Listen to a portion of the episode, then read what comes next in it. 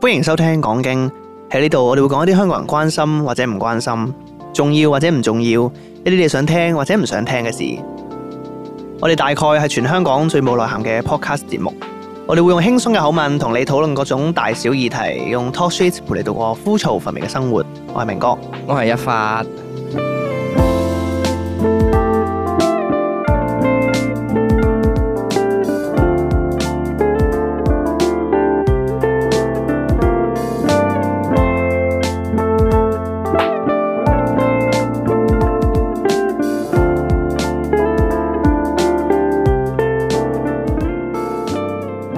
唉，又哎翻嚟啦。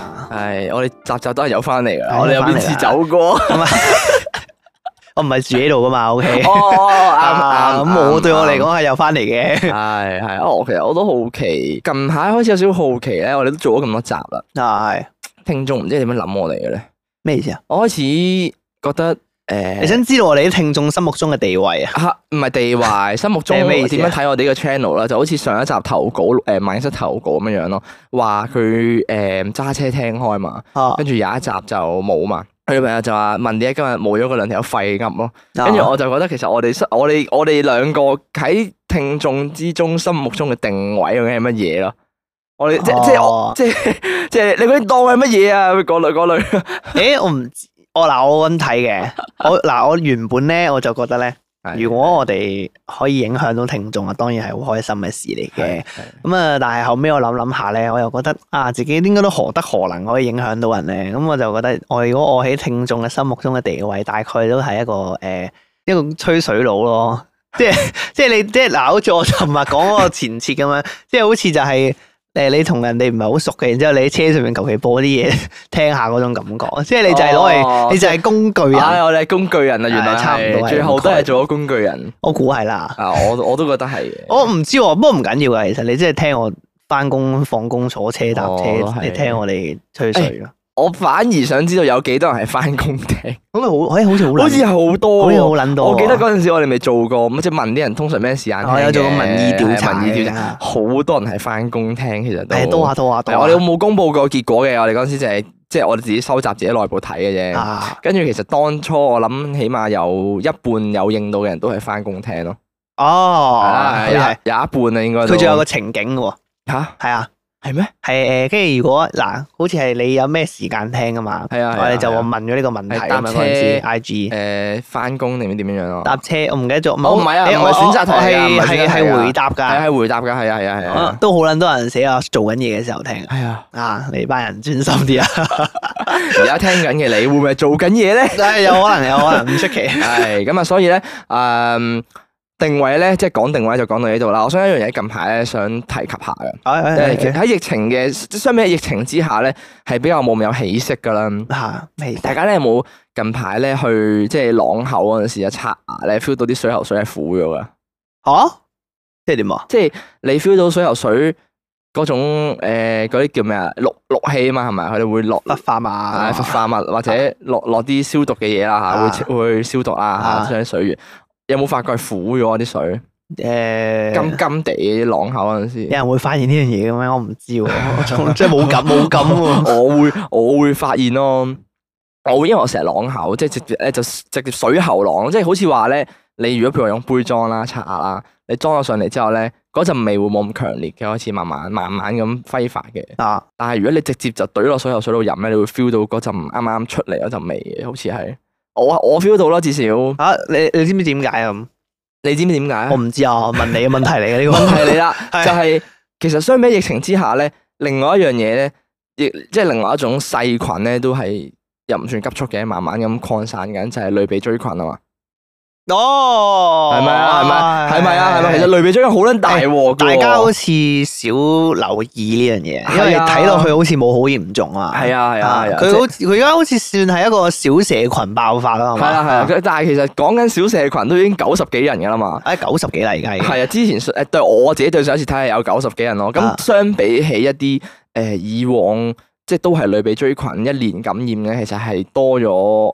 以往好似話十幾人嘅咋，一年裏邊，啊，而家已經九十幾宗咯。控制到未啊？我唔知喎。咁但係誒、呃就唔想話過分擔心嘅，佢係唔會人傳人咯。我知道，啊，但係其實個死亡率都幾高喎。哦，即係佢如譬如話你感染咗咧，個死亡率講緊可能係肺炎，可能而而家你打針個死亡率好低啦。但係幾咧多，你而家幾多怕打針啫？我唔知啊喎。哦我呢個我都真係唔知喎，我冇做過肺炎嘅 research 啊喎。如果冇打針咧，哎冇打針嘅死亡率有幾高？我想睇下麒麟死亡率有幾高。啊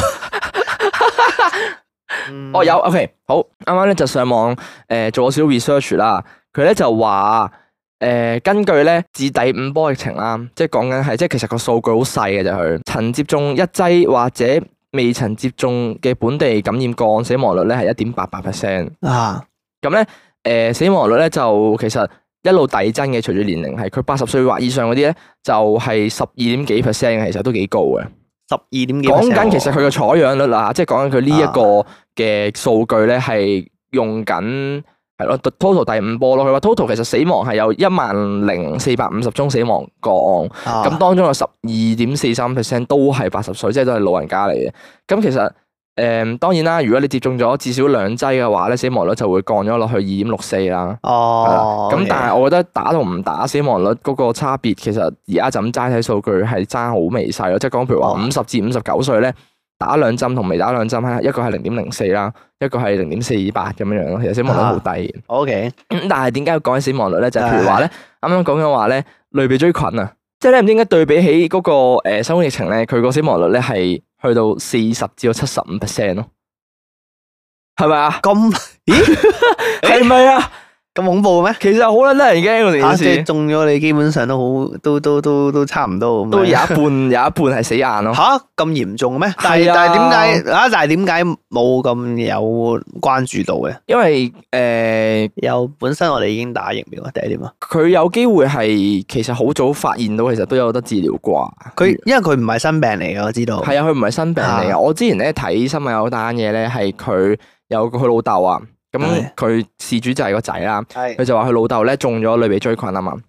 佢咧其實因為其實類鼻疽菌嗰個途徑咧就唔係話咁容易感染到嘅，啊佢係啲受污染嘅水源或者係一啲土壤咧，咁你接觸到或者你有傷口佢先會入到去嘅啫。佢亦都唔會人傳人嘅。啊係啦，其實其實你只要其實多啲洗手咧就冇事嘅。啊但係咧佢咧就話誒、呃有機會，即係佢話佢懷疑佢老豆感染嘅途徑咧，就係佢天台嗰個水箱啦，就誒、呃有破損，跟住就污染咗，咁佢又會滴水啊，又剩咧，或者啲人攞嚟淋水，佢就話誒喺露台淋水先滴到隻眼，佢就話啊佢就係咁樣推測嘅，啊咁樣啊！係啦。佢又話佢佢有接觸嗰啲水源，成日攞嚟淋花，跟住又可能唔知點樣有傷口又剩咁樣。 O K，係因啊為誒感染嗰個機率都比較低啦，即係你要真係有傷口或者你嗰啲黏膜去接觸到個細菌，你先會感染到。咁咁但係大家都要小心啲咯，即係我覺得呃誒唔、可以睇少類鼻疽菌，因為其實佢又唔係病毒嚟嘅，啊佢係細菌。咁咁細菌感染同埋病毒感染係兩回事嚟嘅。哦咁即係大家平時要做即係係啦做做翻足嗰啲。係啦，啊如果係你係講緊可能誒、呃即係特別係你接觸完一啲污糟水啊。嗯街嗰啲咧，瀨咩滴水啊，揩到啲唔知乾唔乾淨嘅水啊，揩到啲泥土咧，就多啲清潔下洗手。哦係啊，注意多消啲個人衞生，係啦基本上就係啦冇問題嘅。因為其實都你都唔想好好地地都唔想無啦啦染到個類鼻疽菌嘅係啦啊嗯肺炎而家就都叫做你打針都唔驚噶啦。係啊係啊係啊，OK，咁啊，大家小心啲啊，係提供呢個資訊俾大家聽，OK 係。嗱，跟住咧，誒，我上個禮拜係咪話咧去睇黑豹嘅？啊係係都未睇下報告炮日啊未嘛俾未未俾個報告俾睇黑豹一啊嘛，後尾睇黑豹二。係嗱，我我清楚一樣嘢嘅，係我知道咧黑豹呢套嘢咧，誒，評價有啲一半一半嘅。有咩係一半一半咧？我唔肯定係咪一半一半，但係咧我接觸到嘅人係話一半一半，內篇就話好難睇嘅。 啊，據我認知，係係咁啊，但係我自己覺得就幾唔錯啊，比我想象中更加唔錯。係係誒點講好咧？嗱，原本咧我入去電誒戲院睇嗰陣時咧，係，我冇抱好大期望嘅，因為其實好兩睇呢套戲，睇你用咩角度去欣係啦賞呢套戲係啦係啦啊。咁我記得嗰陣時我啦，同你啦，係誒仲有同阿楊，係就仲有個 friend 咁係啦，啦四個人去睇。係睇完之後咧，我記得阿楊唔係好滿意係嚇。阿楊個角度係因為佢唔係喺你你當初解釋嘅嗰個角度嘛。係啦啊佢真係用緊本身誒誒、呃 main story 黑豹主軸去解呢套嘢嘛，嚇，係佢就會覺得佢就會覺得誒喺故事劇情嚟講就麻麻好啊你咯，牽強，係啦，好牽佢又強，唔係好明究竟發生咩事啊。跟住係我後尾同佢解釋完之後，佢就覺得哦，佢即係佢個概念係有啲阿阿阿楊係咁樣講嘅，阿楊就誒我又冇諗過咁樣睇喎，咁係啦樣即係啦係。係啦。如果咁樣講又好似好合理喎，我唔係係啊我發覺我同幾個人講完之後，個個都話：如果咁講又好似好合係理即喎，係如果你你你將呢搞到套好似嘢打手咁。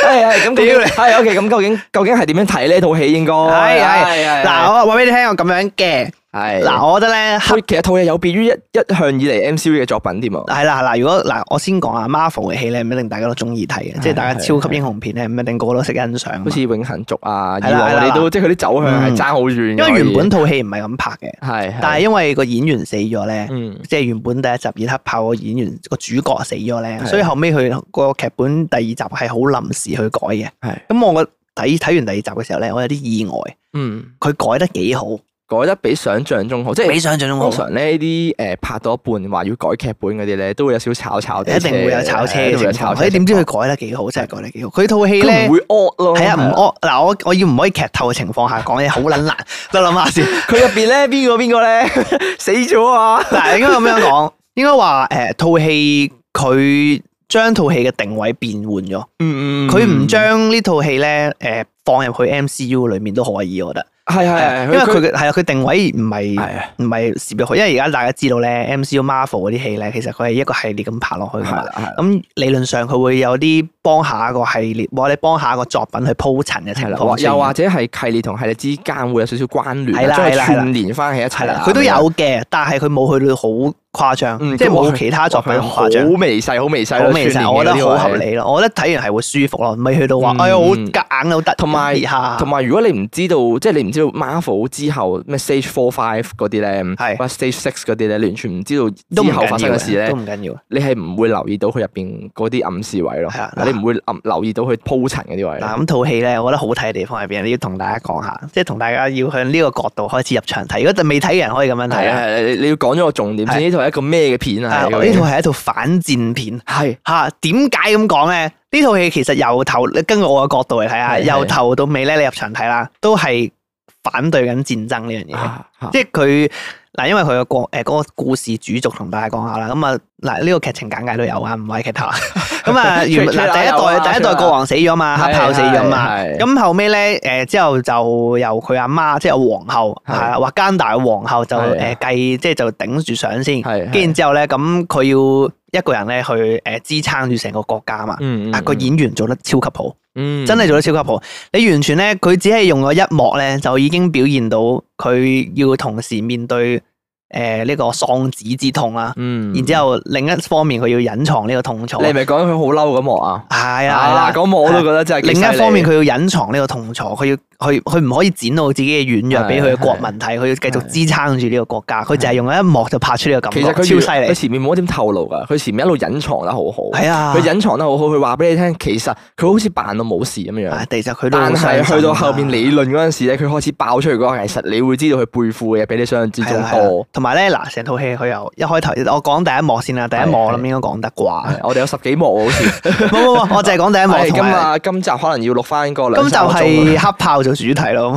佢第一幕咧，我覺得好犀利嘅，即係佢大概總之就講一個現實嘅情況都有嘅，就係話假設一個國家佢擁有全世界都想要嘅資源嘅時哦候，哦係啦哦哦哦，咁嗰個位其他人會點做咧？你就會發現其他人好偽君子，嗯大家都用一個好冠冕堂皇嘅藉口嚟想支配你，就話嗯嗯哦我要即係好似嗰啲咩歐聯啊、聯合國咁樣咧，哦你唔可以有核武，我決係啊啦定。係啦係啦，你招你入嚟，如果唔係你就唔可以入核武，我就制裁你咁嗯嗯嘅概念啦。咁但係咧，因為佢故事裏面講到咧，華加達其實由頭到尾咧，佢都係想宣揚和平，嗯我完全都冇呢個意欲嘅。但係其實大家因為理論上你呢個現實嘅政治立場嚟講咧，係做唔到噶嘛，係唔可行噶嘛，即係你有一定會俾人制裁噶你嘛。你攞你有擁有咁多資源，啊係啦，啊有你有咁強最國強力係啦嘅資源係一定大家都會諗方法去制裁、係去咁神克秘制你喎噶嗰嘛。啊啲嘢又唔公開嘛，係啦，咁所以咧，由頭到尾，其實一開頭已經表明咗，其實佢係誒，即係套戲嘅定位係唔想，即係係對於戰爭呢個情況係比較反感，或者係對於誒，總之嗯係大概咁講啦。係咁之後咧，我我直接講到最後啦。咁啊，總之之後咧，誒，你會見到有個好緊要嘅角色嘅，嗯就係阿誒國王個妹，即係今集嘅主角。嗯佢咧由一開，因為套戲好長，其實兩個半鐘。係兩個半鐘佢用成套戲嘅歷程嚟鋪陳佢嘅心境轉換啦。嗯有啲人會覺得咧，佢嘅最後嘅結局咧有啲太突然嘅，即係會話啊，點解佢最後會做呢個選擇咧？咁係樣啊啦，如果你攞一個睇故事劇情就咁走向，係的確好核好核好核突嘅嗰下會嗯係啦係啦。咁但係如果你要睇翻佢本身反戰片咧，你由頭到尾個鋪陳嘅話咧，成件事就 make sense 好多。我啊直頭係啊，先講有少少劇透呢個位，大家唔算唔你想真係聽我忍唔哋住劇透唔喎，係因為好難講落去，唔劇 透。唉，我哋就咁俾個大概嘅嘅嗱嘅係啦方向算啦。係啦係啦，咁咧總之大概最後咧，佢同啊有啲同一個敵人決戰咁樣啦，哦同同啲人同敵人決戰係一定會有噶嘛，係咪先？冇可能唔同敵人決戰 噶嘛。你 OK 又知啊，應該咁講嗱，大家咧可以留意下呢套戲有個最後有個好巧妙之處嘅，係即係成套戲其實冇反派嘅，即係對立嗰方係只係對立面咯係。啦，個方向應該咁講，你應該要用一個方向就係其實成套戲冇反派，係啦你你就要去用呢個諗，即係其實佢唔係反派嚟係嘅。佢大家你就明啦係啦，大家都係有難處嘅人。嗯但係佢你留意下咧，嗰、個對立面嗰個人咧，同埋誒主角咧，佢哋嘅立場基本上係一模一係樣好嘅，平等嘅係啦，所以其實去到最後咧，主角先會做呢個決定啊啊，就係咁樣。所以主角先會自殺去係到啦後 面，係啦，誒唔係唔係唔係唔係，錯夠錯嬲啊！ 錯晒咁啊，最後大家咧就會天 台 B B Q，係唉冇錯，係，總之唔講太多。不過我覺得如果用呢個角度嚟睇，其實幾唔錯嘅。 嗯嗯總之誒，佢同埋成套戲咧，佢有個巧妙之處嘅，就係咧，你一直睇落去咧，你會有種錯覺，你會覺得主角好似會黑化啦，哦，係你會覺得，咦，唔通 MCU 嚟要嚟個咁反轉結局，即係咁反傳統所嘅以其結實局啊誒主角都演得幾好，係啦，但係佢咧都演得幾好佢冇做到呢樣嘢，咁啲佢人就覺得好佢將中間可惜黑化嘅位真係好刻入你嘅心裏邊，feel 到佢嗰種嘅憤怒啦，係啊係啊佢嘅仇恨啦係，啊係啊，同埋成套戲冇以前嗰種你唔明個動機係咩咯，即係佢所有哦動機都好明確嘅，係係成佢套戲所有動機都好所明有人所有確動機都好嘅明係啊確，只不過係臨尾嗰個位，如果你唔 get 佢成套戲鋪排嗰啲位，你會真係覺得有啲嗯有會係壓啊突咗係咯啊。但係咧係。啦，你回想翻你就覺得正常。有啲人會覺得可惜嘅，我都覺得好可惜嘅。係啊誒點解最後主角冇黑化到咧？因為可能有啲好罕有地見到啲咁嘅結局噶嘛，哦咁啊有啲係期待噶嘛，始哦終。啊咁但係咧，其實我後尾認真諗諗下咧，其實佢冇黑化係合理嘅係，因為你諗下呢套片咧，仲有另一個因，即係仲有另一個原因去拍呢套戲嘅，嗯嗯嗯，就係要悼念嗰個演員，係啊，即係死咗個演員係。啊所以如果你將佢變成一套黑化片，然之後冇宣揚到愛與和平嘅概念嘅話，咁係呢套就就唔符合就嗰個冇悼念佢嘅死嘅概念就冇意義咯係係啦啦。所以我覺得唔錯唔錯，比我想象中好。唔可以講太多嘅情況下，只可以咁樣介紹到係你。明哥讚不絕口啊！佢佢睇完之後咧係咁話，哇！幾唔錯喎！係啊真係幾唔錯佢由我哋喎睇完之後讚到食 T 都仲讚緊啊！係啊，因為我同我 friend 討論緊嘛，我要解釋俾阿楊聽個係啊角度應該點樣觀看呢套嘢。所以其實我覺得唔嗰陣錯時睇完我係好兩睇咯。我啊睇完嗰刻我個心境係哦咁樣樣演啊！啊，咁樣樣做，跟住我就覺得，咦，咁臨尾嗰個位會唔會核突咧？但係佢又唔係喎，係啊，佢又但係佢又唔係㗎完全係喎。但係但係如果你就咁齋睇劇情，我又真係好似冇做到啲咩出嚟喎。即係成套嘢嗰嗱，應該咁嗯講，劇情即係 MCU 個嗯 universe 嘅進展嚟講，嗯其實係冇嘅，冇乜進展嘅。其實啊係係啊，冇㗎冇㗎。對於成係個，所以咪話唔好理 M C 係 U 啦啦，係你啦，單所獨當佢以一套所以你就電影會覺睇得吓，我套嘢好似冇乜點進展過，我好似冇乜即係以往咧，你 Doctor 啊 Strange 啊係嗰啲，你就會哦，即係你知道佢嘅走向啊開始咁樣發展啦，誒要玩 multiverse 啦咁樣樣嗯，但係佢黑豹二咧完全冇，冇啊，冇乜啊點諗我覺得佢好事嚟，我覺得係啊佢就係專心做好呢套戲佢嘅係主旨啊佢好一個啊 side story，同埋佢係一個致敬誒黑豹咯。啊，自係己啊黑係豹致敬啦，一即係黑豹一個致敬演員係 OK，係啊嘅我覺得唔錯，幾唔所以錯。當你咁樣諗嗰陣時，你就會覺得其實好正路咯，所有嘢都會係變啊，得做冇錯，甚至乎係誒計 Doctor Strange，即係相比起今年拍嘅一啲 Marvel 嘅戲係比較好嘅一。我覺得係今年最好咯。如果係明 Marvel 明哥裏係叫做話一一套最好咯。喺 Marvel 裏面，今年係最好咯。我唔敢話最好，因為我覺得頂點嚟講太太早定論啦。完嘅嘞喎，今年誒，唔係即係我覺得未去到好頂點咯。你要對比之下，今年今年有其他 MCU 好好睇嘅戲咩？誒、我只可以講今年全部都平庸咯。係咁咯只不過係黑豹而突出咯。係啊，所以以咪話今年最好咯。所以哦，都係啊哦都係嘅，係今年嘅最好咯，我覺得係起都可碼以咁服你。講係咯，都可以啱啊咁，講今年都係完啦，屌，係仲有下一套咩？今可以年咁講。好似冇 啦， 哦因為因為要配上啊，都係啊，係啊， 係咯嗱，就因為其他嗰啲太差咯，所以變相佢已經係最好咯。你你唔好咁講。嗱，我哎覺得佢單獨嚟睇都唔錯嘅， 係都都幾好冇嘅比較嘅情況都唔唉錯。但係佢競爭實在太少太低啦，佢係啊競爭性，啱嘅啱嘅唉，所以我就覺得最好就有啲怪怪地係係啦，不過係好睇嘅。但係誒，即係如果睇完《明日朋友試下用用呢個嘅嘅角度去諗呢套戲，一切就會係合理好多。嗯冇係啊錯唔好將佢睇到話一個太劇情推進嘅片。係係啱，好咁啊！講完黑豹二咧，就係時候講下咧，诶、即系以往咧叫做一發有抗傷嘅嘢啦。一發咁係咩抗傷咧？就話说咧，今日錄音嘅前一日啦，即系星期五啦，就明哥 po 咗我呢個 last day 啦嘛。啊，我上一係間啊公司 last day 係係咪？啊係因為啊， last day 好開心啦，即係啊又叫做有個有個假俾自己新放開下。始哎啊，我講緊趣事俾大家聽，因為咧，诶、間公司個太我阿媽啊嘛，哦咁咧我叫做話有生之年啊。啊我都可以話叫做試下 in 人啊，哦， 你煙人啊！係嘛？咁撚 堅，我哋講嚟聽下，講嚟聽下我同我媽一齊 in 人啊，我即係我哋因為因為我哋要請人啊嘛，啊！跟住我又做做熟咗呢個位啦，跟住我就同我媽一齊 in 人咯，哇！ Oh my 嗰個 God 感覺真係 superior，啊簡直自己就係、哇！即係講 feel 你 feel 到自己係，即係誒又唔係話好好 superior 啊嘅，你 feel 到自己個，你 feel 到面試平時唔同嘅地方就係我係今次我係 in 人嗰、個，跟住今次係到佢緊先係緊張嗰個咯。係啊啦，你會 feel 到角色調換咗嘅嗰種有趣嘅地方，所以咧其實好爽嗰時候感覺，即係覺得啊，诶、我問佢問題嗰陣時，啊！究竟你會點答咧？啊！誒你問佢有冇刁難佢啊？我冇冇冇，啊係因為我我媽 嘅啊方針係唔想刁難，其實我有諗過問啲好難嘅問題唔係佢佢係咪？咪想即係佢？哦哦哦哦，佢想 friendly 啲啊，哦即係佢 OK，OK 想係佢係擺個心出嚟 in 你嗰種咯，哦即係唔係問話要哦咗刁啲難咩？你有冇有冇問啲咩好特別嘅問題啊？我有問到一啲誒翻工上面會遇到嘅問題咯，即係誒、呃啊一啲即係類似嗱，即係誒嗰日我 in AA 啦，我係 in AA 佢有問我誒、呃我哋份工咧要翻 shift 嘅喎，翻十二個鐘一個 shift 咁樣樣，啊即係我有講，即係呢個就係個難處啦，係咪？可能佢覺得個難處，係咁啊我都有講話，我哋份工咧就點點點點點嘅喎，呢啲位咧唔可以錯嘅喎，咁但係其實啊我哋咧就唔係話好快咁樣，即係就睇佢反應如何咯。係哦跟住佢都話佢 O K 嘅咁樣樣，哦係佢比想象中好咯，佢嘅對答係即係誒幾滿意。癲咗幾多個人啊？煙咗，目前嚟 講煙咗一一個個， 我諗你咪答一個。 係因為因 為年尾啊， 哦，冇人 in。個個都誒攞埋哦，雙攞糧先埋走商量啊。年尾哦，係啊所以冇人 in 啊竟然係咁樣啊！但係其實我原本我都唔抱好期望，即係我都覺得可能呢一個未必係好好，但係又出乎意料地唔你又唔錯。錯喎，因為其實誒、呃我諗我媽應該都會好大機會請佢㗎啦。如果佢有聽 podcast 嘅話，可能會透露咗俾佢咯。你會唔會啊？ 會咁劇揭透咁撚劇揭，透咗俾佢，咁當然唔會啦，夠撚啊應該唔會啦。叫咁但係誒係咪靚女嚟㗎？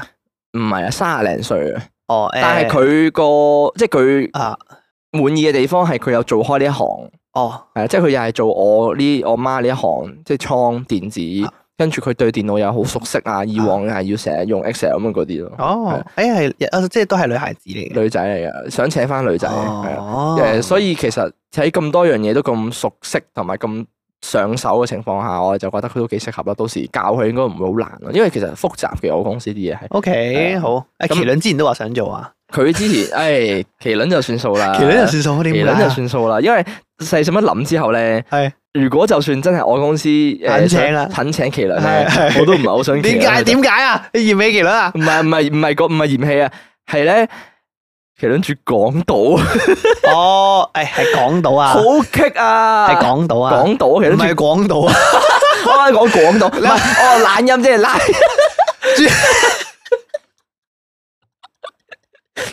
住港島就唔係咁簡單啊。可能要搭飛機翻工。啊！睇下你住係港島睇下你住係住一九幾年嘅港島定係喂喂喂喂喂，多一多多一多一。二？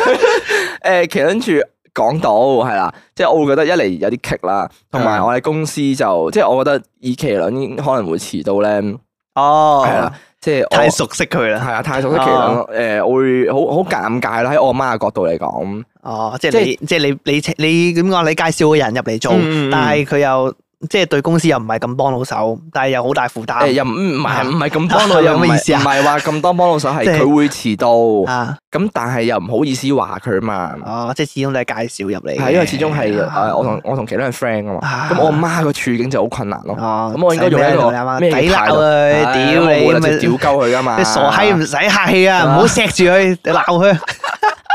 同埋同埋有另一個問題就係、呃即係原本我間公司就未講嘅話爽嘅地方就係因為冇嘢做，你可以做自己嘢嘅。啊。但係我覺得我自己個限度去到咁誇張，係因為個頭係我媽咯。啊哦，係啦，我覺得係因為咁樣樣咯。啱噶啦，俾麒麟做係啱噶啦。不過其實係啊，不過其實都係想麒麟有嘢做先，我唔知啊，我唔知先一開始先叫做話啊要唔要試下去做啊。啊不過我自己細心後尾諗一諗之後，都覺得好似麻麻地，都唔係好適合係啦，冇適合。啱，係啦，同埋麒麟話佢係想剪片噶嘛，部電腦應該 handle 應唔該到 handle 唔到。咁所以就係咁樣樣。咁但係誒誒呢個啱啱呢個係題外話嚟嘅。咁點解我會提起咧？我話 last day 嘛，咁自然要翻新工啦。翻新工有個 concern 咧，就係原本啊嚇，誒我阿哥結婚啊嘛，哦啊咁就飲啊嘛，哦，去係飲。恭喜恭喜，唉，多謝多謝。咁咧，佢去飲咧就係誒食自助餐。而家我發覺咧，而家咧去飲咧，即係都唔係話真係要好興話擺幾圍咁樣嗰啲喎，即係唔係好興話酒樓擺圍。而家唔興啦，係真啊，係唔興啦，真係唔興越搞越喎細啊！而即家係我阿哥佢去食飯咧，即係唔啊係好唔好話去一下都飲啦，去食飯啦，即係叫做話誒結婚飯咁樣樣啦，啊，係真係 book 喜宴啊！ book 自助餐喎。唉，我都有諗諗過啦，你誒你都係諗住 book 自助餐啊？即係唔一定係自助餐，但係我都唔會係想搞大佢咯。酒店餐廳嗰啲咯，可能係話我嗱，我原本咁諗嘅，我嗰陣時有諗過，因為我屋企好多人啊，哦我即係我阿爸嗰邊親戚好多，咁但係好明顯咧，我就冇諗住請 嘅，即係即係唔係唔 係話衰，哦。即係唔係話衰，即係即即係係係我唔， 即係我我我要我我 冇要諗住你我喎。要控管人流啊，我唔想搞太大啊。 喂，咁你都呢啲要請噶嘛？親戚呢啲都至少你話朋友呢啲都可以話請少啲咁樣，即係有分開食啫。屋企人親戚呢啲唔係點都要請噶啦咩？我並唔係咁睇，我嗱，我覺得咧，誒係真係好 close 先會請咯，嚇你去有好多好疏嘅親戚嘅咩？嗰邊誒都多嘅，都多嘅嗯嚇，咁都唔多係咁，嘅。如果你要計嘅話，咁即係當然我鄉下嗰邊都都係親戚，咁但係都疏我都唔會請噶。但係問題，因為我本身都細搞嘛，如果你細搞就唔會請到咁多人啦嘛。你嗯咁你請呢個，你又唔請嗰個，咁咪咪好講唔過去啊？咁與其咁，不如一開頭就唔好請咯。哇！咁但係你直頭唔請親戚，又好似誇張咗啲。又唔係唔請親，戚，請啊，你有好多親戚嘅真係，係多有多啊冇十零廿個啊嘛親戚㗎？有一定有，一定有。我嗰啲咩屋企大合照，翻鄉下屋企大合照二三十人咁，啊哦，唔係嚇咁，你鄉下嗰啲就算啦。嗱咪咪咪就係咯。哦，係啊我就係咁嘅意思咯香港嗰啲啊嘛，就係講香香港。港香港冇咁多，香港好少親我戚哦咪就嘅係咯，咪就係咁我我都唔會特登喺鄉下度揾啲親戚翻嚟唔係飲啦啊，我都唔會啊。跟住嗱，我唔唔好講呢個字，唔好好講正呢路個字，嘅，誒唔好講呢個字，唔好講呢個字。咁咁啊，啊，我嗱我諗法係點樣咧？我嗰陣時我同我女朋友有個共識嘅，就話我哋盡量咧都唔想結婚擺太大位，同埋唔好話去酒樓酒店擺。係係我哋有諗過咧，可能係誒，可能租一間餐，即係 book 咗個餐廳包場咁樣啦，嗯然之後就或者係嗰啲酒店誒一個餐廳一層咁樣咧包咗佢。嗯或者係誒，呃即係個概念差唔多，即係有啲似係好似 buffet 咁樣咯，又係，跟住之後就係啊啦係啦誒，即係一層包起晒，然之後大家就喺入面食個飯啊，係啊影下相啊。因為如果你係叫 set 嘅話，又好尷尬，即係你要逐台逐台上菜。啊啊，同係埋啊所以都所以啊其實 buffet 係係係幾好啊，幾好啊。同埋負擔冇咁大，啊哦即係我覺得對於擺，因為點講咧，擺啖大圍酒咧好攰啊，即係你你要你唔好講到做誒做 show 咁唔啊係，如果你唔好講到做，如果係擺自助餐就唔使做 show 啊！你如果你擺自助餐，你都要去捉走噶啦。唔係，但係唔使咁誇張咯。哦，啊冇冇咁大龍鳳，係啊，冇唔使搞咁大龍鳳咯唔使請 MC 係啊係啊即係個概念係就係咁樣，所以我係，啊係我都唔想。大搞，其實即係可以可以簡約就簡約咯。哎誒，同埋成本嚟講，一定係 buffet 會平啲，我覺得。誒，但係啲人話結婚有錢賺嘅喎。有㗎，啲禮金好重㗎都。我記得嗰陣時阿楊咧，佢話佢家姐咩阿楊結婚嗰陣唔時，係唔係阿楊嗰陣時，阿楊幾時結咗婚我唔 知，啊個女朋友幾時逼出嚟啊？跌出嚟。我我唔知 喎。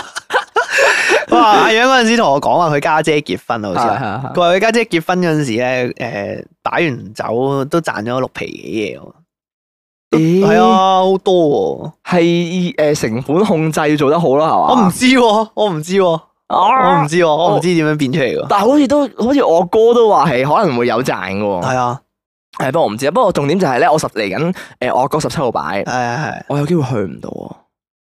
我有機會因為翻工而去唔到係，啊！唔可以請假，你唔敢請假，誒，佢大價咁計噶嘛，啲公司話就話有好多日俾你，即係我唔可以睇透露啦，合約合約嘢啦，啊，OK，係咁，但係佢有好多日啦，我就哋有係簽保密協議啊。係係啦，咁啊係哦大公司總之就多啦嚇，多過十日啦，我只可以話俾你聽，係即係入 OK，咁啊，但係咧，因為誒冇、理由第一年就俾晒咁多日你噶嘛，嗯係、所以佢要循序漸進咁俾你咯。咁我就唔知道我而家一個月都未夠，亦都未過試用期，我究竟有冇假請咧？如果係請 no pay leave 嘅話，又得唔得咧？試假嘅話又係點樣計咧？咁我唔知呢啲假期應該點樣哦，計咩啊嘛。未好熟公司運係啊，作又同埋重點就係、誒、我一號翻工嘛，啊，咁佢咧就叫 on board 嘅，佢就唔係叫 training 嘅，佢佢就話 on board。咁我唔知道，我又我又好少聽呢個字嘅，究竟 on on board 翻譯中文應該點翻譯啊？係咯，嗰啲 on board 係已經 training 定點咧？點咁翻譯樣啊？唉，我而家真係在在板上 了，就位了，係咪就位啊？我真係唔知，所以其實诶 on board 嘅定位應該係嗱，我 而家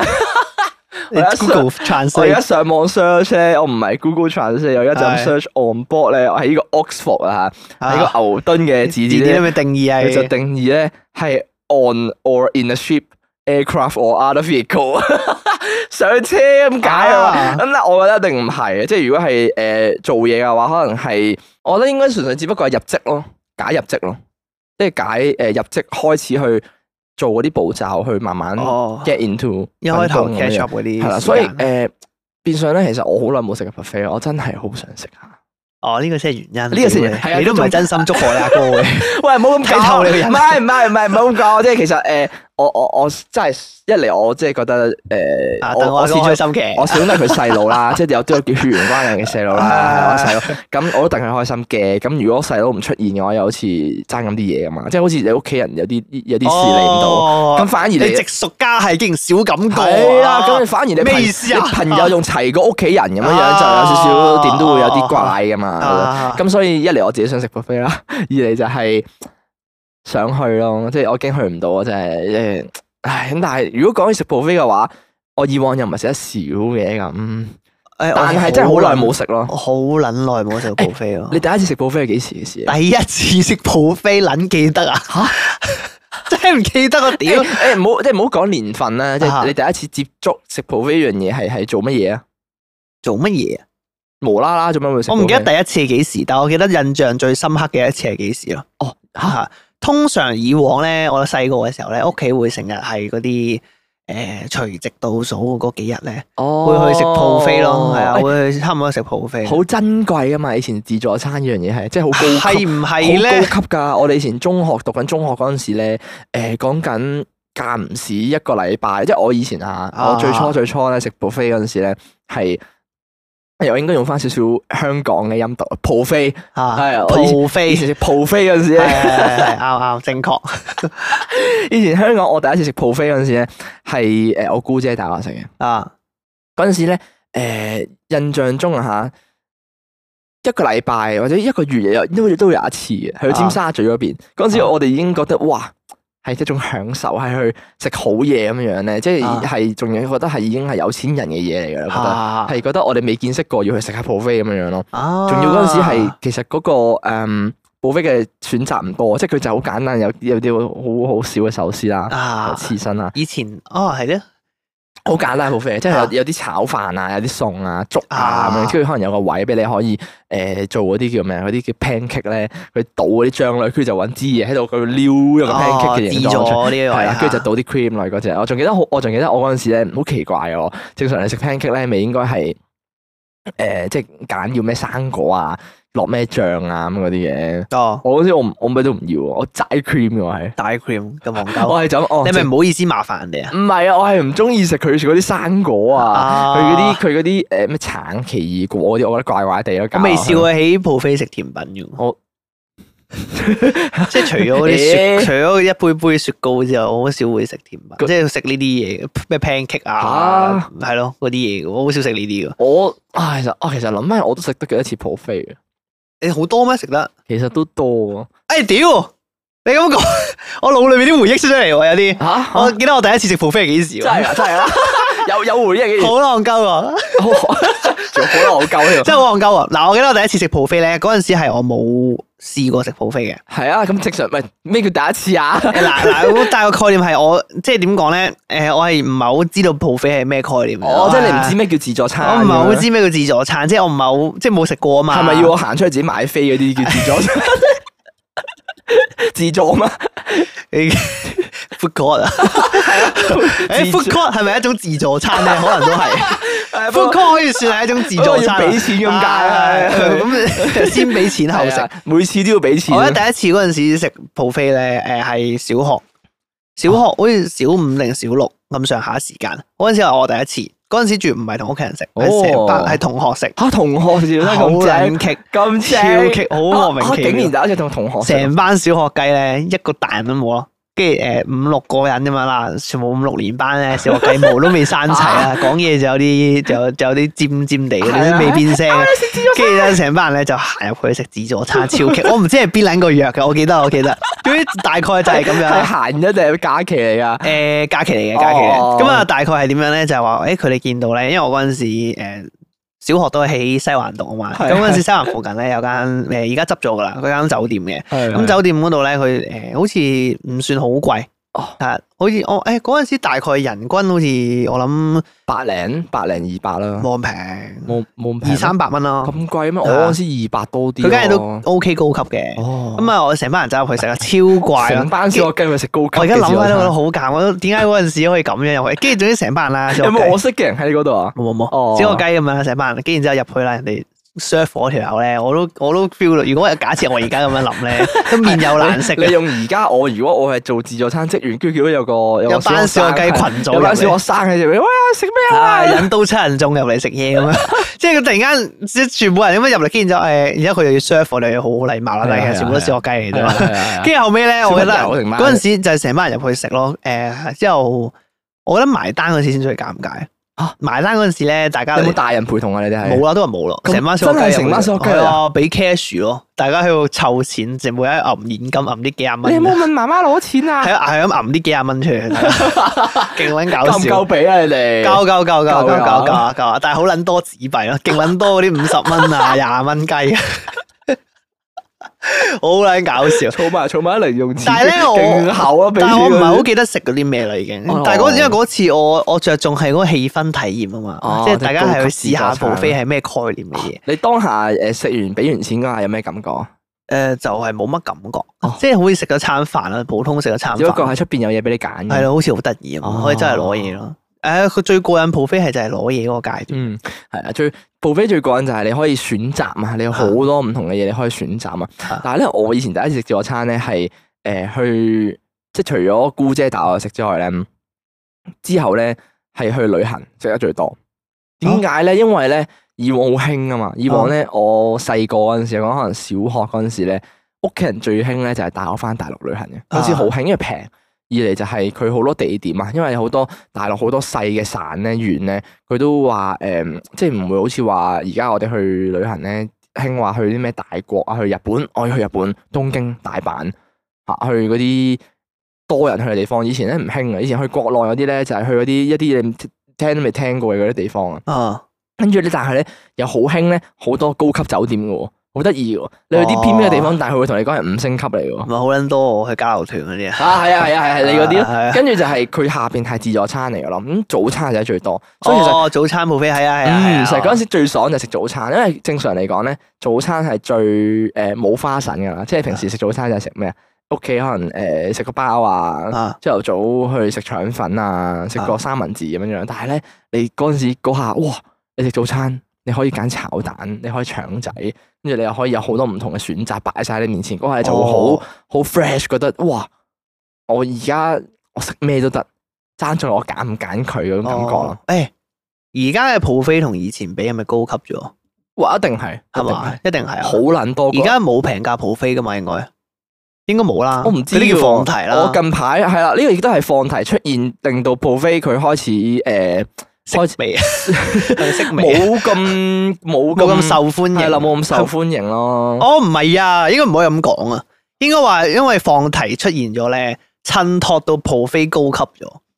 哦哦，係係嘛係係係嘛係，因為放題嗰種感覺係佢都係任食。係 cheap 啲啊係，啊，但 係啊，誒都唔係嘅，放題都可以好高級，只不過越越嚟越多比較冇咁高級嘅放題出現，即係門檻好低，哦，係啦，變啊相 buffet 就開始個個都轉型啦。不如係啦，我覺得不如 buffet 我嘅概念係咁樣，不如我向攻頂，嗯即係既然我都要同佢放題做出個分別啊係嘛。啊係啊係啊，大酒店咁樣啦，假設蒲誒蒲飛咁係啊樣，咁既然係咁，我哋就要同放題做出唔同嘅感覺，嗯我又唔可以俾人睇到我 cheap 喎，係啊咁我就要攻頂。係與其咁，不如做真。係高價位、高服務係即咪係講先？真，我以前食 buffet 咧係講緊誒尖咩尖沙咀去旅行嗰啲，即係食普通咩炒飯啊，誒、可能有啲尖咩沙咀去旅行係咩意思啊 唔係唔係，即係尖沙咀同埋去旅行嗰啲，哦誒死啦有個逗 號？picnic 啊，係逗號嘅嚟嘅，係逗號嚟嘅，係有個停頓點嘅。咁啊，即係誒講緊可能真係食炒飯啊，即係好似以前咧，誒、啊以前嘅誒、哎我諗到啦，係係以前嘅自助餐咧就好似係將而家兩餸飯鋪頭啲餸咧擺上去咁樣樣咯。 哇！俾你講到 cheap 撚唔晒，係唔係 唔係，即係當然佢會好食啲，同埋再多花神啲啊！係即係佢會個菜式高級啲，但係都係離唔個開。概念一樣。係啦，個概念就係佢都可能有啲咩粟米魚啊，誒、因為以前嗰啲冇冇話去高咁咁高級咁多花神㗎，咁所以變相咧而家咧。佢開始變相有啲乜嘢咧？以前咧，你好少可話喺自助餐度會食嗰啲咩生蠔啊，啊冇咁多啊。哦又又或者係我哋，哦又或者係我哋冇觸及得咁多，即係可能以前真食係得少咧。太高級，啊哎我哋完全唔知道，可能有機會係誒，高級嘅自助餐係點樣噶？高級自助餐啦。誒，我唔記得啦，已經。我我嗱，我試過有一次食有一間喺港島嘅自助餐好高級㗎，啊，佢連個場咧都係好似唔知喺一間酒誒店咩區嘅㗎？咩區啊？酒店嚟嘅。銅鑼灣酒店嚟嘅灣仔酒店嚟㗎。哦，OK 唔 OK。記得啦，因為你係咪因為你個頭啊？你知道邊幾間高級酒店？我我我知我知，啲可能係客嚟嘅。哦 哎誒我唔記得啦。總之好高級㗎，入到去咧，你 feel 到佢個自助餐咧，佢係喺好似喺閣樓咁樣樣嘅，好似複式咧，佢係喺閣樓，跟住有啲欄杆、玻璃欄杆就係望到下邊啊咁樣樣，跟住。跟住好多好多落地玻璃會望到出邊條街嗰啲嘅，係啦哦，，跟住誒都貴價嘅。啊嗰陣時咧係咪就係咪北角啊？好似係啊，嘛，哦，可能係 OK，可能係係係，繼續繼續， 可能係啊，都係嗰繼啲續啊。繼續繼續跟住咧就哇嗰下嗰個即係你首先好氣派啦，啊同埋咧我個景都贏咗啦，已經嗯個 OK，景都贏咗好啦。好去到後期係咪望到維港噶嘛？係嘛？我唔記有得冇喎維港望啊？我唔知啊，算啦太呢個低啦，好似太低層啦，好似望唔到啊。哦咁但係誒、呃去到後期咧，高級嘅自助餐嘅特色會係乜嘢咧？就係、咧，你會 feel 到咧，即係好似我一開始食嗰啲尖沙咀啊、嗰啲早餐自助餐嗰啲咧，佢嗰個分區啊，講緊係唔多噶。去到後面咧，你高級嘅自助餐咧會有啲咩分別咧？就係、你會 feel 到咧，佢開始越嚟越多花生啦。咩花生咧？就係、有一區咧，可能係淨係玩車仔麵嘅，哦，係啊。車仔面佢有一區咧，無啦啦就會係俾你可以自己揀自選材料，跟住揀麵俾你食車仔麵。哦花神多嗯咗，跟住可能有一區咧就食日本嘢。啊，佢會有啲串燒啊，跟住會有炸物啦、天婦羅啦，哦，係啦、有啲日本炸物，係，跟住可能另一區咧就無啦啦會有啲芝士喺度啊喎，有啲法國芝士啦，有有啲咩啲朱古力塔瀑布嗰啲係啊，啦朱古力瀑布嗰啲係嘛？誒誒朱古力瀑布又冇乜喎，反而朱古力瀑布係甜品嗰邊玩棉花糖。我哦去親都有朱古力瀑布嘅喎，啊係啊甜品區咯，嗰啲係啊啊係啦，跟住可能會有啲芝士啦，會有好多隻唔同嘅芝士擺喺度啦，係係係啦係跟住另一區就係玩肉啦，啊，唔同嘅肉啦，可能會切啲牛啦、和牛啦啊、羊啦、羊架啦，跟住咧一一一肉又會有一區啦，跟住無啦啦又會有海鮮啦，海鮮又會有啲長腳蟹啊、龍蝦尾啊、誒、誒生蠔啊、誒、或者可能係嗰啲叫咩螺螺嗰啲咯，啊，係啦，佢會開始高級會拆分拆咗好多個唔同嘅區、哦唔同嘅區域咯，誒，我問你個問題先，嚇嚇有啲好奇，係。你覺得有啲咩係唔應該出現喺 buffet 度？ 即係如果出現喺 buffet 係好唔合時宜，你覺得好怪嘅，啊，真係冇啊，其實係咪冇啊？冇啊，即係如果乜嘢擺落去 buffet 都好都好合理啊嘛？係啊，因為其實係係咪 buffet 咧？嘛係咪真係冇咧？因為因為真係好癲噶，我啊我之前食過有一間咧國內啊，係一間好撚豪華嘅酒店嚟嘅。啊佢咧個 buffet 大撚到咧，啊佢有好多嘢係即整咯，即係佢個羊架係可以係即刻烤俾即你刻烤俾你啦。 哦，跟住咧，佢顛到咧有個壽司師傅喺度啦，你揀話要咩魚生，佢即刻搓俾你啦。啊係啊跟住係咧啊經過咧，我呢個都未癲啊，呢個真係黐撚線。我嗰下真係腦洞大開。經過你咪話好多唔同區嘅，啊跟住我行到有一區咧係意大利嘅食意大利，跟住個師傅做咩啊？喺度拋個薄餅，哦，即整即 pizza， 即焗係啊！你可以自己揀要咩 pizza，即焗。有人會去自助餐食 pizza 咩？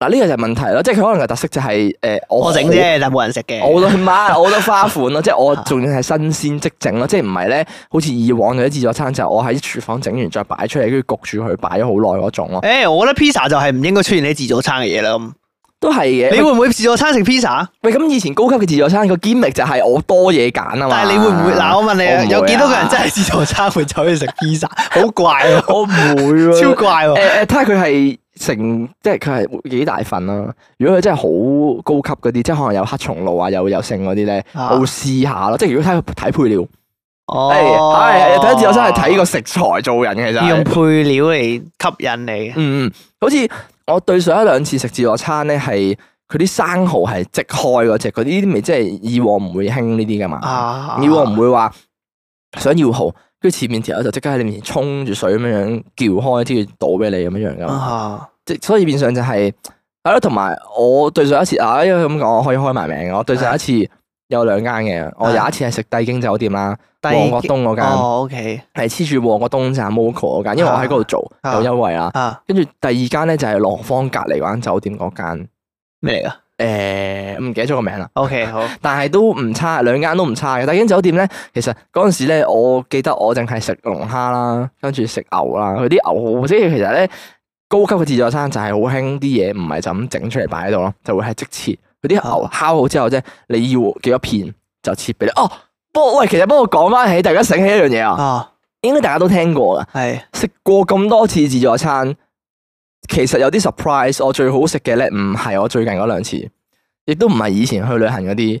最好食嗰次竟然係 Grad Din 嗰次，啊，咁搞笑啊！我最好食嗰嗰次竟然係迪士尼嗰間酒店嘅自助餐哦，迪喎。士尼自助餐係高質噶，原來我我我唔知係咪因為嗰次係我頭嗰幾次食高級嘅自助餐咧，哇！佢啲肉咧處理得幾好喎，佢啲肉好香啦，一嚟佢啲和牛啊，佢個部位切得幾好，即係佢啲肥同埋你要肉嘅嘅嘅嘅比例唔錯，唔會話好肥，咬落去亦都唔會話太多肉而鞋咯。跟住亦誒佢嘅花款都比我上次仲多，佢啲譬如話佢啲咩烤魚咧，哦，佢嗰個材料啊好講究，即係可能佢係偏歐式多啲嘅。其實佢嗰個食材嘅處理係，佢就唔係話好似一般出邊誒咩帝京酒店嗰啲自助餐咧，就係、俾一堆選擇你。OK，呢度就係海鮮區，呢度就係肉。跟住呢度就係可能有啲蛋糕，跟住呢度就係、誒、燒肉啊、車仔麵咁樣，佢唔係咁樣分區咯，佢係真係完全係歐式嘅自助餐，跟住你有好多誒、烤魚啊、嗰啲羊架啊，跟住誒可能有咩誒鹹豬手啊嗰啲咯，係啊，偏歐式意大利風多啲嘅佢係。會唔會有咩噶？會唔會有港式小食啊？嗱呢個就係問題咯，即係係啊因為迪士尼佢係偏歐式，所以佢完全冇咯。咁出面食自助餐會唔會有港式？我而家諗緊嘅就係啊係有港式小食係咪就係唔應該出現喺自助餐嘅嘢？其實即係其實魚我蛋燒賣嗰啲哦其 friend。實我自己覺得咧，如果你個市場係對翻香港人嘅就話冇乜咧，所謂就好 odd 嘅，即係你會覺得你你真係真係冇乜人食㗎。哦，如果但我就係除非你可能你好多鬼佬嘅咁就可但以係嘛？係啦，但啊係你鬼佬嘅話就唔會有，因為其實我食帝京嗰間咧，啊佢都係有個巴啦，就啊我就係我啱啱講嗰啲咯，佢會有個位係俾你可以嗌叉燒、燒肉、啊，誒滷水嗰啲咯，哦，跟住真係會有個位就係你揀自選車仔麵咯，我我要我誒車仔麵好得意喎，誒呃我要誒可能貢丸芝士腸誒呃幼麵啦，或者雲吞啦咁樣樣啊，都唔唔會有香港人食嘅喎呢個誒，我諗應該唔會咁 cheap 嘅，如果你自助餐唔會係貢唔丸係牛唔丸係。唔係唔關呢個事啊，係直情係個形式，大家唔會去食咯。即係香港人由細到大都見得多，屌我特登去食 buffet 仲要食呢啲，啲即係肯定唔會有香港人去食個 corner 啊你係喎。咪覺得真係冇啊？你你唔係咪你啊？請問有冇？我冇，我冇。 哦有，但係啊有人食噶，唔係外國人食嘅咩？通常人。誒，通常我會覺得呢啲位咧，就係去到個自助餐咧，發覺撲街啦，啲嘢唔啱食，啊即係外外國譬如話啊，啲肉又唔想食太肥膩，海鮮又唔食嘅嗰啲咯，哦，即係可能哦你成可能班同屋企人親戚去嚟，係啦哦，你同成班親戚，跟住發現原來冇嘢啱食，或者都有啲可能老一輩嗰啲係咧，對於一啲油膩少少啊，又或者一啲太新奇嘅食唔慣啊，嗯太新奇嘅嘢佢唔慣生嘅嘢唔食嘅，咁嗯樣佢哋就誒會嗰食啲呢咩啲日咯本嘢唔食嘅，咩誒蘿蔔頭嗰啲我唔食啊㗎，係啦，跟住就 誒我我食翻啲咩牛肉麵算數啦，就即係我老豆啦。誒好掃興㗎其實，誒又唔哦會係唔會咧會好掃興？我覺得係白又 OK 我覺得嘅，我覺得呢呢個情況就係好似我哋 podcast 咁啫，百貨應百客 咯。哦咁但係的確係少咯，係少人食嘅嗰個吧。最多人食就係食海鮮同埋切片嗰啲肉咯。which is 其實帝京酒店啲質地真係唔差，帝京酒店係好食嘅自 助餐。啊誒不過我嗰陣時食嘅我嗰期咧，佢做緊嘅嗰個推廣咧，就係做嗰啲咩誒復活節嗰啲咩蛋糕咯，佢勁多唔同蛋糕甜品咯，就呢個有哦誒唔少錯少喎。啊，你反而你覺得好似唔錯，我中意食甜嘢啊嘛。佢其實幾好食嘅啲蛋糕，佢有好多。不過咧，嗱，K 下 K 仲有乜嘢咧？啊佢啲蛋糕咧就整到好靚嘅，擺出嚟擺盤啊嘛，即係有有晒造型啊、啊復活節啊咁樣。跟住咧，佢擺出嚟啦，跟住啲人去攞啦，跟住就 一塌糊塗咯，啊一片混亂咯。即係佢佢係要切啦，佢自己切㗎要，嚇佢唔係啊切好晒俾你嘅，因為好靚啊嘛，佢批好晒啊，有 cream 又剩。跟住你就啲人爭住去切啊，跟住切到一忽啊，嗰嗰度有一忽啊，跟住啲蛋糕碎咧跌到周圍都係啊，跟住佢有啲哦木好糠咧。亂係佢嘅，有啲焗木糠嘅，類似豆腐花定唔知點樣樣咧，佢又係係咯，周圍都係。啊誒，但我冇食過好食嘅自助餐喎，你你本身係咪少食自助餐嘅？應該算都應該都誒一隻兩隻手數得晒咯。咁我哋其實我諗諗下，要唔要反而我哋應該我哋成班我即哋係食一次自助係啊，餐，反而你但你係我我好唔吸引喎自助餐，哦即係自助餐吸引嘅點我唔明喎，究竟自助餐吸引嘅點喺邊度？可唔可以話俾我自聽？助餐吸引嘅點咪就係佢夠多嘢食咯。你嗱你放題其實都多嘢食，但係係通常日本嘢，但係你係通常日本嘢多，但係你自助餐多嘅嘢就係你可以食意大利嘅嘢，你可以食誒、呃德國嘅可能鹹豬手咁樣樣係啦，你可以食誒、呃或者可能你食法國嘅嗰啲咩餃子啊嗰啲，佢嗰啲餃子係咪法國啊唔記得咗，啊意大利好似意大利啊係你可以食意大利嗰啲餃子，咁所以變相嗰個款式係絕對多過你誒。嗯食放題好多，亦都係佢嗰個食材好講究咯。佢而家去到而家好多自助餐咧，佢都係興玩一個主題，跟住就將嗰一樣嘅食材呃好多花神啊，即係可能有有咩黑松露啊、咩牛油焗啊咁呢啲咯。佢就唔係好似以往嗰啲咩即係揚州炒飯，跟住就誒、呃星洲炒河咁樣自己夾咯，咁唔係嗰種。哦，但係都都都仲係唔係好吸引嘅。啊，我我都吸引嘅其實係。我我哦唔係好，我就係到而家都唔明咯即。係我會覺得即係好似行街啊呢樣都好食，呢樣都好食，咁我食邊樣先嗰種。我、可能其實要本身對於唔要有好奇心咯，係啊，哦係，本身對唔同嘅食材好奇，咦佢啲自助餐佢究竟會有啲咩食咧咁樣樣。係咪咧？我我多樣性，我覺得係多樣性，同埋講緊係誒專攻某一類嘅食材咯。哦，我我就係唔肯定咯，因為我有嗰種錯覺咧，就係食 buffet 啦，譬如話佢有好多種唔同國家嘅菜式啊嘛，係，係係係感覺上我就會硬係覺得佢好似唔係好專啊。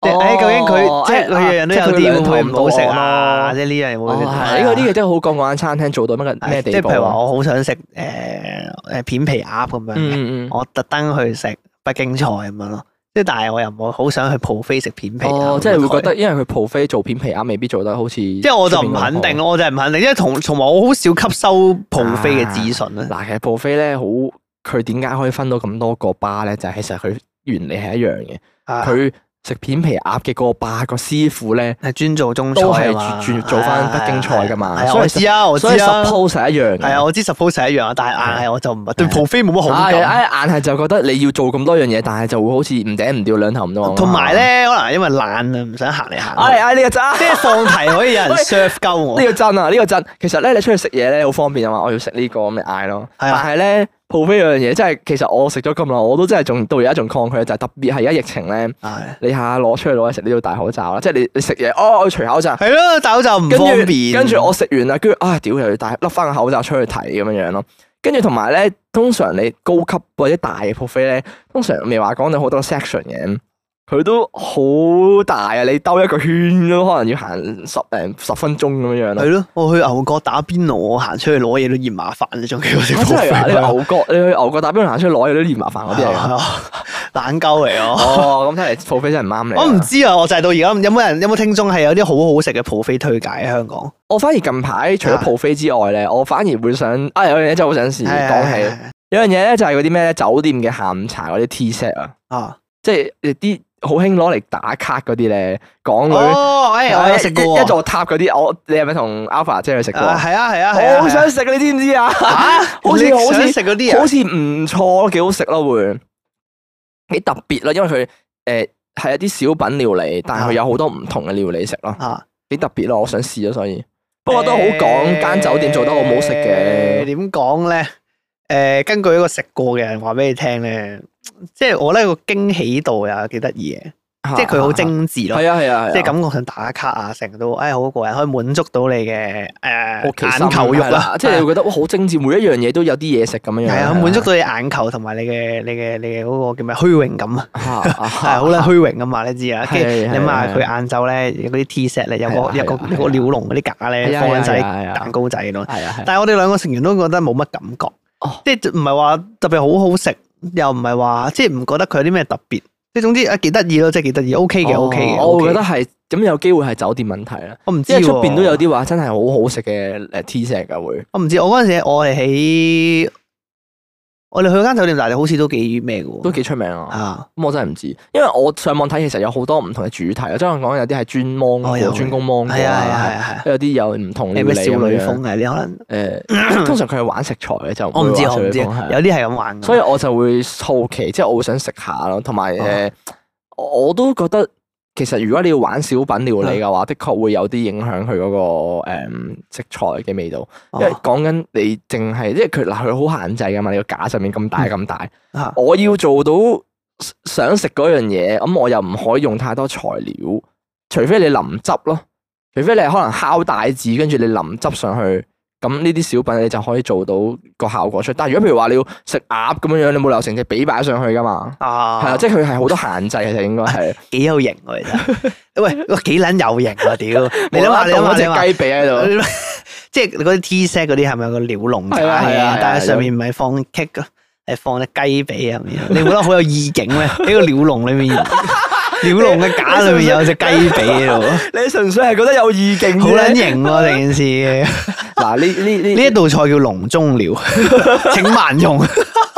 佢咧，哇咁撚有型啊嘅佢佢原本都的確係喺呢個籠入邊嘅，不過。啊我從來冇攞過出 嚟，直接烹調。 從來冇出過嚟啊哇，！犀利喎！而家咁啊，我好撚有堅明嚟係呢啲先叫有堅明啊！屌，係係好撚有堅嗱明如果咁樣有人整嘅，我會有興趣去食係咁啊。樣係好啦，有見明咁，所哎以其實啊，而家咁樣講完之後，啊嗱，所以嗱，所以你明你依家我唔咁，我自己係好中意玩多樣性同埋好奇心嗰啲人，啊，所以點解我咁期待嚟緊我阿哥個餐就係咁解。哦如果我去唔到，我會好唔開心咯。誒，你覺得食 buffet 係咪儀式感大過大過佢嘅佢嘅佢嘅美味程度哎誒，唔係㗎，其實啊嚇？布菲都可以真係有好好食㗎。我真係唔知喎，好好似似我把嘴太平民啦，我太真嘴係我真係唔賤知啊喎，我好似我食帝京嗰間咁樣，佢啲羊架同埋佢啲和牛真係好好食啊咯，我覺得食。哦我我食咗好多次咯，只可以講食到好滯啦。不過誒、呃、龍蝦就見仁見智啊。我自己本身對於山即係誒佢佢應該佢又唔係話山，佢係嗰種叫咩啊？佢冇乜點處置過嘅龍蝦，我就冇乜興趣咯。咩意思啊？佢係通常嗰啲海鮮咧擺喺度咧，即係誒、清蒸啊？呃我都懷疑係噶啦。哦，佢係嗰啲蒸完之後就揾啲嘢就咁擺喺度，即係可能冰住佢咁嗰只咯，即係佢係熟嘅熟肉嚟嘅，但係佢冇乜點調味過咯。哦，竟然係咁樣。係佢冇調味，即係佢唔係嗰啲咩呃誒誒誒呃誒牛油味、蒜香龍蝦，佢唔係嗰啲佢係即係就咁一排生嗰，即係可能螺肉，跟住龍蝦味、嗯哦蝦嗰啲咯，誒，同你講樣嘢，嚇樣樣樣幾得意嘅嘢。係係你知唔知我哋大個嘴咧？我哋 studio 附近咧有間餐廳係食素食，素食 buffet 有嚇係啊，全部素食嚟全嘅。素哦，素食啊 buffet 咯。咁佢佢應該都難做嘅喎，即係多樣性要要顧及埋啊嘛，因為我就係唔知道究竟佢佢點解做到落去？哦誒而家有啲好奇啊哦不過我我估佢係好，佢應該會好貴嘅，因為我誒又唔係喎，我行過睇過又唔係真係好貴啫誒喎，一百零二百蚊咁樣。咁平係啊，我有因為啲想試下喎。因為而家講緊素食嗰個範圍其實都好廣啊嘛，啊就係啊好似係啊係啊係誒啊就好似屌就好似嗰個大家樂咧，啊即係未唉好啦戇鳩，講緊大家樂流以前咧佢啲肉醬意粉啊，啊佢用肉噶嘛，用豬肉噶嘛，啊佢而家咧玩素肉咯，屌老味，嚇！素肉意粉啊！係啊。同埋好似佢啲豬扒啊，係咪啊？定唔知好似豬扒未未用素嘅，但係佢肉醬意粉嗰啲肉係素肉嚟嘅咯。但係佢即係佢咧，而家係興玩分子料理啊嘛，類似即係誒、呃我個意粉係素嚟嘅，嗯但係你食落去個味道係一樣咯，佢就聲稱哦，嗰啲又唔算分子料理嘅，係啊，即係類似咁樣玩咯，即係佢啊用素食嚟嚟嚟令到佢有營造豬肉，啊錯覺，係啦係啦咁唔緊係要啦。素食本身就係一個咁嘅咁嘅咁嘅嘢嚟嘅。係啊，所以變相其實誒誒漢堡扒啊嘛，好似漢堡扒，之前都有個人講過話係成功整咗係素漢堡扒啊嘛，我有食過你你食過？喎，有啊有啊係有啊。佢誒，即係個味係其真係實個味就差唔多嘅哦咪，就同埋係因為咯佢會係咯係咯調味嘅，但係主要咧嗱，我因為我係一個幾中意食素嘅人嚟嘅，哦，嗱，根據我嘅經驗咧，我食過好撚多假肉嘅哦，嚇。我嘅我嗱，根據我嘅經驗啊，誒，我覺得咧假肉有個問題嘅。嗯嗯，其實佢個出發點係 for 唔同嘅客戶群嘅，我諗佢願意係，嗯即係有啲人可能佢唔食肉嘅食齋，但係又想食肉喎。嗯嗱，有有概念嘅，有啲即係睇下你個出發點即係係話想唔想食齋，但係想食嗰個味道。係啦，如果你係誒出家人嗰啲 friend 啦，即係你係要誒即誒嗰啲叫咩齋戒嘅，係係係咁個概念就係好鬼嘅啦。其實我成日都覺得呢樣嘢，因為點解咧？你本身你要出家啦，係啊係或者係你要即係唔係話出家嘅，本身你係要想追求宗教嗰方面啊嘅，你就唔食肉，但係你又想去食假肉，係咩意思咧？即係個概念有啲似係，係你係咪你根本就？想試下，但係你心喐喐，但係又唔可以破戒喎。但你明唔明係啊但但係係你你係起咗貪念喎，係嘛係但你起完貪念之後，佢佢又真係素嚟嘅喎。係啊，所以你就可以好冇負擔咁樣食咯。但係其實我覺得呢樣嘢好好虧嘅，我覺得成件事，因為你個你個出發點已哦你經係想食你肉啊違背咗本身食素嘅嗰個對原則，冇錯個原則就係你唔掂肉。係啦，係啦啊咁所以變係相你係應該食齋，即係好可能好齋，即係菜啊、嚇豆類咁樣嗰啦啲嘢。但係咧誒誒，跟住但係咧，譬如話假設你你一個原因啦，啊你可能身體問題，或者係你單純你想食齋啫，嗯咁你去咁樣食，我覺得合理嘅，嗯我覺得冇問題嘅，係咪先？係咁係啊，我係先講翻啲假肉先，即係譬如話有 啲誒，我哋好撚多咩齋叉燒啊、哦素鵝、素雞、誒素鴨腎、齋鴨腎哦呢啲好撚多呢啲嘅嘛，你齋鋪而家好多出面都有得係啊賣。係啊係啊。誒，誒佢個味道係還原到嘅。誒，我覺得就 O K 嘅，但係所有嘅素肉都有個問題係嘅，就係口感還原唔到，啊哦，係係呢個係真佢個嘅，肉嘅質地係啦，一定係即係好似還原雞你咬落去，佢會有一絲絲好似髀咁樣一絲絲嘅肉質。佢冇咁實啦，嗯即係所有素肉都係比較鬆散嗯少少啦。嗯嗯啊，呢個誒屌有個古仔好好啦，好笑，可以分享下。啊 嗯，哦，好 撚好笑㗎佢咧好撚多年前嘅，即係好撚我老豆嘅故事嘅，啊啊啊啊好撚多年前。咁啊，大家知咧，咁我誒屋企做食品批發噶嘛。係啊，咁啊，有啲時候咧，誒試過好耐好耐，即係好撚多年前啦，十幾 廿年前我諗，你讀緊中小學嗰陣時，可我唔能知。啦，是但啦。總之我嗰陣時咧，誒有個我聽人聽我老豆講咧，有個客咧就話想，因為佢係酒樓嚟嘅，係咁佢哋逢親咧佛誕嗰期咧，佢哋就希望有啲可以幫手買嗰啲齋嗰啲嘢啊嘅，即係嗰啲咩假肉嗰啲啦。嗯嗯，咁啊嗰陣時咧個客嚟話：，哎，可唔可以幫手誒想買啲嗰啲齋帶子啊？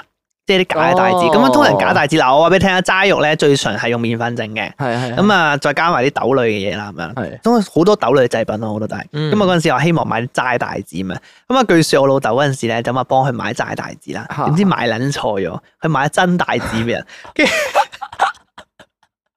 咁犀 利，跟住後尾咧好啦，好笑。跟住然之後佢咁啊，跟住我嗰陣時心諗，哇唔撚係啊嘛！我覺得聽個古仔嘅時候，我聽到呢度我知廿拜。 我話：，誒唔撚得喎，老豆！我心諗你人哋係嗰啲佛誕用咧，屌你坐得去佛誕食飯嗰啲咩人啊？就係食齋嗰啲啊嘛，大家都齋戒啊嘛，屌你暗地破戒啊你嘅俾幫人真嘅大字食，俾佢知道咗仆街。跟住最好笑係咩咧？跟住最好笑係咧，後尾個嗰個師傅打你啊！嚇，我話打你仆街啦，打你做咩撚嘢？跟住之後係咪發現咗？係啊，發現咗跟真住佢就同大。我老豆講啊，誒，阿羅生呢只帶子好正喎，好 好真喎。佢話哦佢靚嘢嚟喎，話好真喎呢只整得，下次有冇幫手買？佢冇懷疑過。哇 好撚多年前嘅故仔。跟住佢又冇懷 疑我，我話犀利，我老我老我嗰陣時同我阿哥啦，同我老豆講，我話你小心啊你，你咧你直接破咗人哋咁多年嘅功德。即係係我大字落肚我啊！話你假設你嗱嗱諗嗱，你諗下你諗下，係啊誒假設有個人佢由出世到三十歲一啖肉都冇食過，係佢都係啊食齋，一啖生物都冇食係過，啊從來唔殺生，係啊，從來唔殺生，唔食生物㗎。我永遠都只係食素嘅啫。係然之後嗰日，OK，我開開心心成班人佛佛誕誕，OK，去酒樓慶普祝哦天同慶啊係啦，食齋好嘢，咁啊一年一度係咪先？係啊係啊又可以誒領行翻呢個傳統啦。係啊，佛咁誕啊喎係點知唉跟然之後誒假設啦，跟住如是者佢之後再活多三四十年，OK，誒去到七十歲八十歲咁樣啦。啊然之後有一日佢真係誒我嘅月誒可以安詳咁樣過咗身啦。嗯咁啊，當佢上誒落誒落到去地獄嘅時候啦，因為嗱理論上佛教嘅概念咧，大家都要輪迴啊嘛。係咁啊，假設我去落到去啦，跟住就點知俾人判咗去其他嗰啲餓鬼道嗰啲 friend，跟住就問吓點解啊？點解點解啊？我食咗咁多年 齋，我就吓，我已經完全唔殺生，我對呢個世界嘅生物好尊重嘅喎。竟然佢同佢講， No，你唔知幾年前你你三十五歲嗰年食咗粒大子落肚，啊我我老友講話，我同老我我同阿哥同老豆講，你幫人哋破咗啲功 德， 出事啊出事 啊！你犯罪咁啊，好似嗰真係陣好老笑。不過咧，我諗不知者不罪嘅， 啊係，即係佢唔知係真嘅，我哋就係真係唔知即嘅係即係啊 keep it secret 啦。係咁，既然大家都唔知，有啲嘢唔知好過知，係係就嘛係呢啲情況就 係啦。 係咁，所以如果譬如話我哋嚟緊誒，譬如話聖誕或者之後有啲咩日子，我哋你我哋係唔會 prefer 食自助餐噶啦。我唔知可以，我冇我嗱，我講明先，我係唔抗拒嘅哦。我係單純吸引唔到我啫，但我唔會抗拒咯。誒咁，如果吸引唔到就食嚟，好似又冇乜意思。誒唔關事嘅，你可以帶佢去試噶嘛，即係我 OK 噶，哦係啊係啊。，即係我係樂於嘗試噶嘛，但係我唔啊即係，但係我我暫時未知究竟有冇好食咯。啊啊，即係我可以去試噶，有機會入邊嘅嘢我唔抗完全唔吸引唔到你。有機會我唔抗拒啊。咁點知入到去就要食嘢啦？啊我又唔係嗰啲好掃興嘅人嚟嘅，即係我唔係嗰啲咧一齊去玩，即係入到去嫌三嫌四，哦，不真過感覺上啊啊，你係喎，係好西面咁入到去，你係喎，好食咩？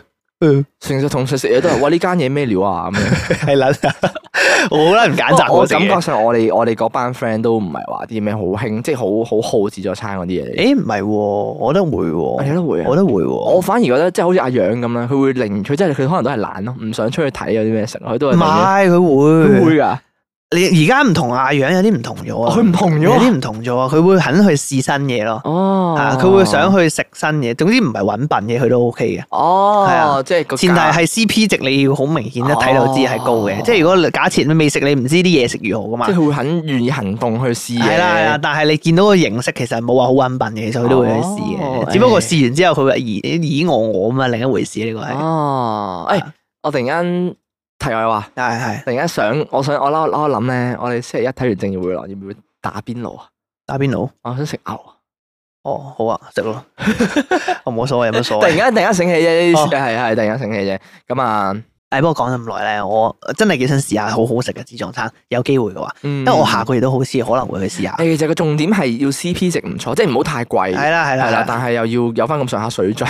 貴得唔得 咧？我貴要貴唔貴唔貴，我又冇乜所謂嘅。誒嗱，我上次我上次嗰幾餐都食咗，如果冇折嘅話係六百幾蚊咯，六百幾蚊算唔算貴？我唔知喎，六咁蚊算貴㗎啦，算貴㗎啦已經，算貴㗎啦哦六百幾八百嗰啲係係算高級好高級㗎啦。係啊係啊 O K，啊，我下個月去試喎。你下個月食自助挨餐近啊？聖誕係啊，我我同屋企人食哦，咯。即係又係除夕，因為誒唔係除夕咁問嘅，即係十零號咯。就即因為係因為除夕年年尾咁樣樣。係係咯，總之嗯聖誕節啦，因為係咯啊係啊係啊哦去食下咯。我阿哥正話喎好多年冇食過，話想試下，哦係啊想食飯，即即係係誒墨西哥食邊間咩啊？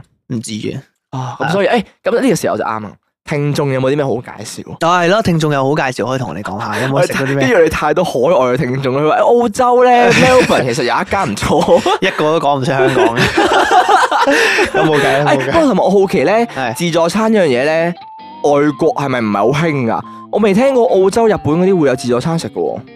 誒，日本有冇自助餐啊其哎我實？唔知喎。喂，無無面進，我唔點知你名喎？誒係喎，有冇啊啦？我唔知喎。喂，有如果外國有自助餐嘅，可以分享下。係咯係咯係咯。或者香港美幾多嘢美國分享就啊我知道係有嘅。嚇，係啦，外誒歐洲可能都有，但係我真係未聽過誒、日本嗰啲係會有自助餐食。我唔知喎，我冇見過，冇去特登會食噶嘛。係咯，你你嗰陣時去日本有冇見過有自助餐？誒，冇印象啊，冇印象。我我印象中都係冇。 OK，好啦。咁啊如果大家香港嘅聽眾或者外國嘅聽眾都好啦，誒，香港聽眾優 先。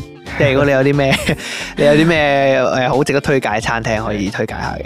如果 OK。係外國嗰啲，可能就要等之後我哋有資金再去外國度拍 flop 俾大家睇。哦，講經外國 version，係冇錯 OK 好，不過今集咧就去到咁多先啦。如果中意我哋節目咧，咁啊記得 follow 翻我哋 podcast 頻道啦，follow 我哋 IG 啦，同埋 subscribe 我哋 YouTube 啦，咁啊記得讚好埋我哋 Facebook 啦。咁如果咧有嘢想同我哋講嘅話咧，咁就可以 IG inbox 我哋啦，email 我哋啦，或者喺講經萬應室度投稿俾我哋嘅。咁我哋聯絡資訊啦，可以聯絡資訊欄度揾到。咁我哋下集再見啦，拜拜拜。